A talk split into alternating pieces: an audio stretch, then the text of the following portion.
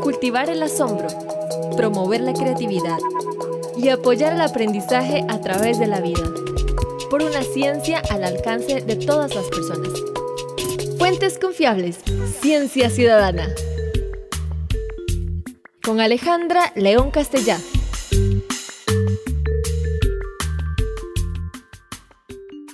Hola, soy Natalia Murillo Quiroz, soy física y trabajo en el área de ciencia de materiales y estoy encantada de compartir con ustedes.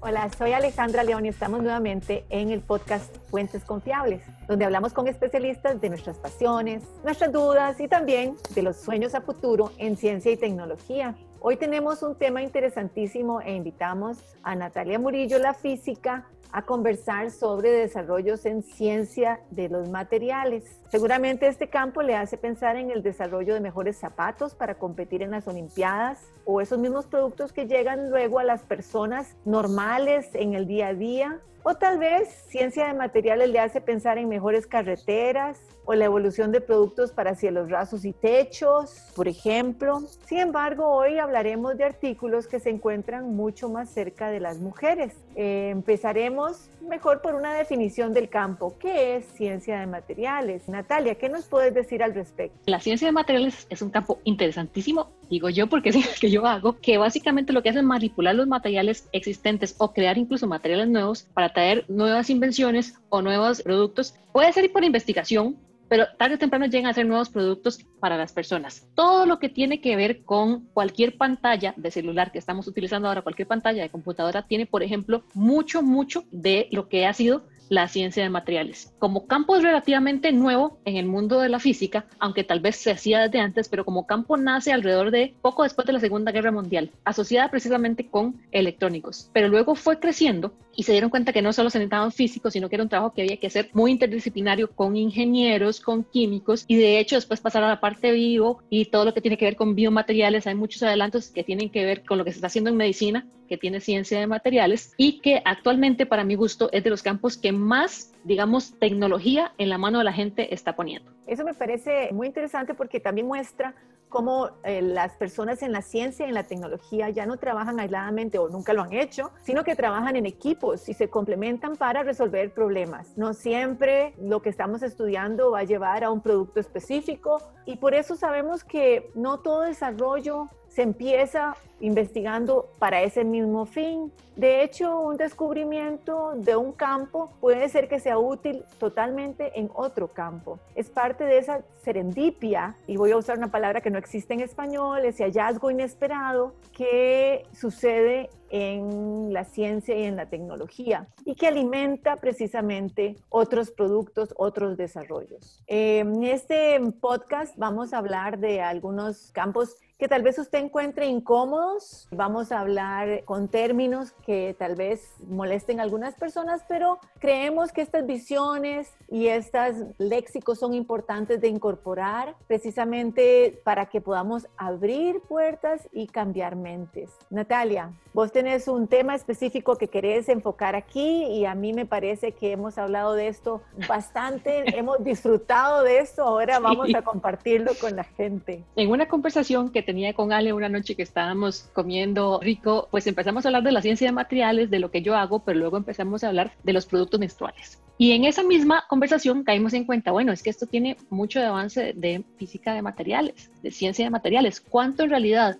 y pues ahí se me ocurrió este acercamiento muy poco común de la ciencia de materiales y los productos menstruales. Y ojo que lo estoy llamando productos menstruales, aunque formalmente cuando uno busca se les suele llamar productos de higiene femenina. Y ahí empieza el eufemismo, porque como dijo Ale, es un tema que nos pone a todos incómodos. Y les cuento, las mujeres, si sumamos en promedio los tiempos que dura la regla cada mes y el tiempo que duramos teniéndolo, son seis años, alrededor de seis años de nuestra vida que pasamos menstruando. Sin embargo, es un tema al que nadie quiere hablar. Y esto ha tenido muchas, muchas consecuencias. Ponerle nombre a las cosas es hacerlas existir. Vamos a llamarles productos menstruales, aunque a veces a mí misma se me olvida y tengo que irme corrigiendo, porque productos de higiene femenina implican dos cosas. Una, que las mujeres somos femeninas y no todas las mujeres son femeninas. Y segundo, no todas las personas que menstruan son mujeres. Tenemos hombres trans y gente que no se identifica con ningún género y que está menstruando. Y queremos incluirlos a todos ellos en este podcast para su información. Me parece excelente y de hecho pues ya sabemos que hay otros países que están avanzando también en, en, el, en el, campo y reconociendo esto y hablando de gente con vulva. Exactamente, por ejemplo, y, y esa es la gente que suele en su mayoría menstruar y el tema de Hoy, de hecho, yo le puse, hablemos de sangre roja, porque históricamente, aunque se ha permitido empezar con fines de, venta a enseñar los productos menstruales, recuerden que hasta hace nada, o sea, hasta este año yo vi por primera vez un anuncio que tenía un líquido rojo sobre la toalla sanitaria. Siempre se ha puesto un líquido azul porque nadie quiere hacer alusión, aunque estamos vendiendo un producto menstrual, ni siquiera quieren hacer alusión a lo que realmente va a recibir ese producto menstrual. Entonces, una vez más, ponerle el nombre, hacerlo existir, hace que podamos hablar de ello y exigir nosotros las mujeres mejores productos y más cómodos cada vez y que no se nos olvide amigables con el ambiente también. Y yo sé que en esto has estado investigando no solo de la historia del desarrollo del producto, sino también de cómo ha evolucionado a través del tiempo. Algunas cosas parecen más como un recuento histórico, otras como la aplicación ya de la ciencia de materiales y cómo la ciencia de materiales ha apoyado el desarrollo de ellos. Exacto. Y aquí de pronto voy a hacer un,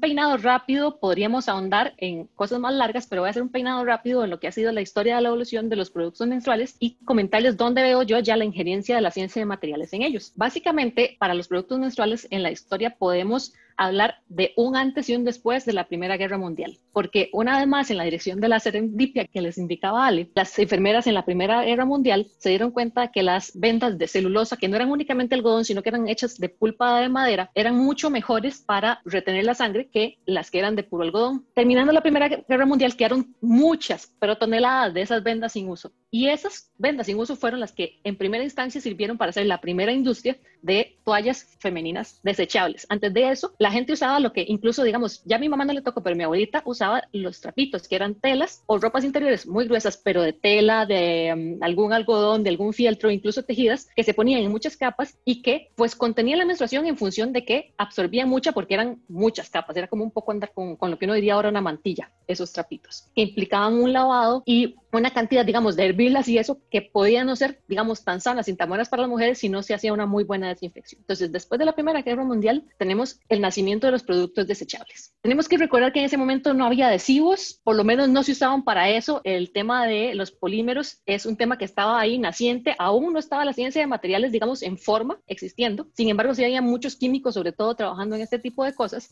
Entonces, esas primeras toallitas desechables se fijaban con básicamente un cinturoncito que uno se ponía por debajo y, ya sea con gasillitas o con algunas prensitas, se fijaba y luego uno se ponía su ropa interior normal. Se pueden imaginar que esto era un avance respecto a los trapitos, pero seguía siendo incómodo. Tenías que tener fajas y gasillitas y gasas para que todo se mantuviera en su lugar. Y también partía un poco del hecho de que las mujeres empezaban a salir de su hogar, en donde estaban muy amarradas, para empezar a hacer otras cosas que no eran las típicas tareas de la casa. Para los 20, 1920 alrededor, nacen los primeros tampones, que desde el punto de vista médico fueron realmente muy recomendados. En ese momento eran de puro algodón y de hecho van a ver que con el tiempo volvieron a ser de puro algodón y rayón porque hubo problemas cuando se les incluyó otros materiales. Evidentemente tampones se publicitaban para mujeres casadas porque sigue siendo un tema este de tocarnos nosotras e incluso de manipular la sangre. Había toda una idea de que la sangre menstrual específicamente, a diferencia de la sangre del resto del cuerpo, era súper tóxica por una serie de teorías pseudocientíficas claramente, aunque no estaban en principio vigentes en esa época del, del 1920, seguían siendo muy creídas por la mayoría de la gente. Les cuento que, aunque parece nuevo, parece una cosa de, de este ciclo y muy nueva, las copas menstruales en realidad son viejas y la primera patente, digamos, de una copa menstrual moderna va para 1937. Evidentemente, el mundo no estaba preparado para eso, era de látex, que ya lo hacía más cómodo, las copas anteriores eran de materiales, aunque cumplían, pero las hacían inutilizables por incómodas, se hace de látex, pero como les digo, no había eh, gente muy dispuesta a utilizarlas, entonces pues no nos caen desuso y quedan por ahí como una cosa de la memoria hasta que resurgen relativamente, digamos, en los últimos 10 años. Estamos hablando de que todo este tiempo, hasta por ahí de 1970, la gente seguía fijando sus toallas sanitarias con fajitas y, y clips y ese tipo de cosas. Hasta el 70, 1970, se les pone adhesivo a las toallas. Es increíble pensar que hasta, hasta el 70, ¿verdad? A mí lo que me llama la atención, y era un poco lo que conversaba con Ali, es que el adhesivo existía antes de 1970, pero este, esta idea de no estar hablando de la menstruación y las necesidades que teníamos para hacerla cómoda hace que se retrase mucho, pues que no era tan cómodo tenerla prensada con fajitas y ese tipo de cosas. Entonces, ponerle adhesivo a la toalla fue hasta 1970. Y les cuento que a la toalla le, le salieran alas para fijarla aún mejor, tomó 20 años más. Una vez más, retrasos por no hablar del tema. Me parece muy interesante esto porque no estamos hablando solo del producto en sí, digamos como el desarrollo del material que va dentro de la toalla, sino la forma de la toalla. Entonces hay todo un desarrollo en diseño anatómico, digamos, y en la utilización de las partes que están involucradas en eso. Este desarrollo, este diseño, digamos, del material que va más allá del, del producto interno, es parte de este desarrollo importante para que generemos un producto más cómodo, más adecuado, más fácil de utilizar. Hasta ese momento no había mayor injerencia de lo que formalmente la ciencia de materiales, porque la toalla seguía siendo de algodón y celulosa y era, estaba envuelta en gasita, que básicamente era un algodón más liviano. Por ahí de finales de los 70, ya los polímeros que, que digamos que se utilizaban, ojo, los polímeros se utilizaban para, para hacer prendas, ya en ese momento se empiezan a usar para hacer el envoltorio de las toallas. Las toallas por dentro siguen siendo de celulosa y algodón, pero la capita que las envuelve, que es suavecita, se empieza a hacer de polímeros como propileno, polietileno, se les empiezan a poner y además aparecen los polímeros súper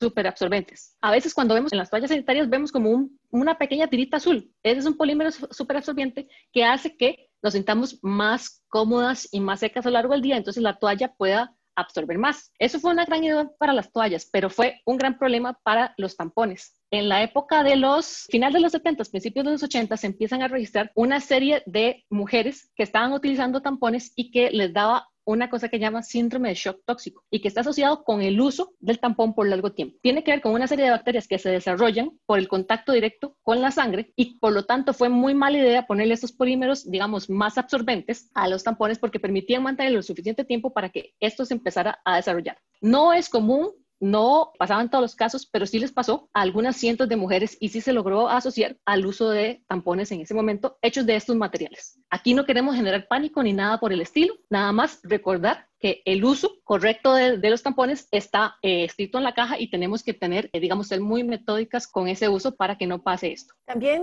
hay que decir que los efectos se dieron también, llegaron hasta los productores y los productores generaron cambios en este producto, ¿verdad? eso es importante decirlo. De hecho, si uno lee los, de qué están hechos los tampones, a diferencia de las toallas sanitarias, uno puede ver que hay algodón y rayón, ahí no hay, no hay materiales poliméricos en ellos. Ahora, todo este desarrollo, por supuesto que no solo tiene que ver con las toallas, porque también tenemos todos los pañales desechables, ¿verdad? Que se están generando al mismo tiempo, para los cuales se están usando materiales muy semejantes. Y estamos hablando no solo de pañales para bebés, sino también para personas mayores. Todos estos productos súper absorbentes son también utilizados en todos estos tipos de pañales. Y aquí llegamos a una, digamos, a una disyuntiva que ha sido importante. La entrada de los 90 y los 2000 empezó a ser patente el tema de qué vamos a hacer con estos desechos. Ha sido para las mujeres una gran liberación poder contar con toallas y tampones que nos permitan pasar más tiempo fuera de casa, hacer un cambio y desecharlos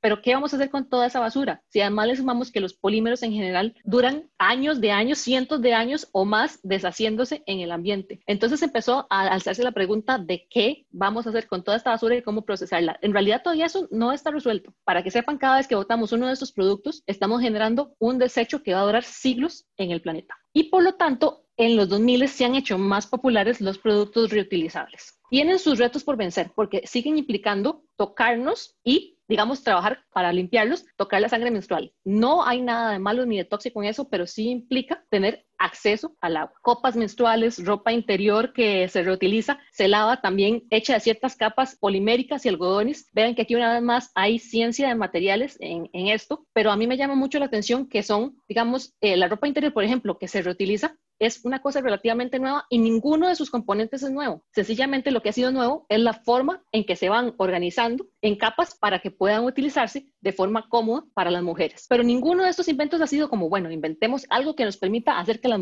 mujeres se sientan más cómodas cada día, sino que han sido como reutilizaciones de productos que ya existían. Me parece que, que, bueno, en este tema también hemos hablado del acceso y una noticia que nos gustó mucho a Natalia y a mí fue una noticia que vimos de Michoacán donde van a estar dando productos para la menstruación a los estudiantes que los necesiten en escuelas y colegios. Eso es importantísimo porque a uno, uno, digamos que ha sido privilegiado, pierde de vista o asume que todas las mujeres tienen acceso a los diferentes productos. Y aún en los países de más alta renta, 25% de las mujeres no tienen acceso por dinero a productos menstruales y siguen utilizando productos caseros. El acceso, por ejemplo, gratuito, implica que hay chicas que van a poder ir al colegio durante esos días, no van a perder sus clases de colegio porque van a poder tener un tampón o, una toalla para eh, manejar su regla en esos días. Entonces es súper importante. Para mí el futuro de los productos menstruales tiene que ver con que las mujeres que tengamos acceso a agua, vamos a empezar a utilizar cada vez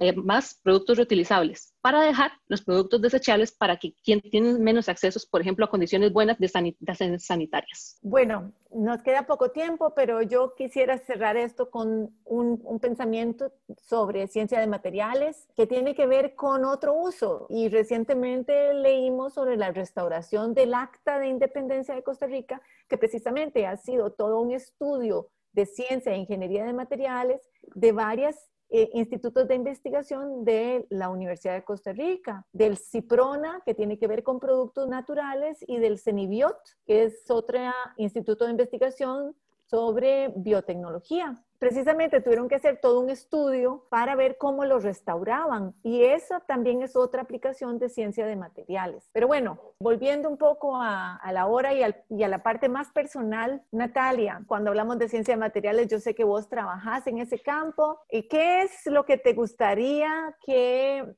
inventaran en ciencia de materiales. ¿Qué te imaginas? Y te lo digo pensando también en el público que nos escucha, ¿qué se imaginan las personas que quisieran que se inventara en ciencia de materiales? Natalia, vos primero.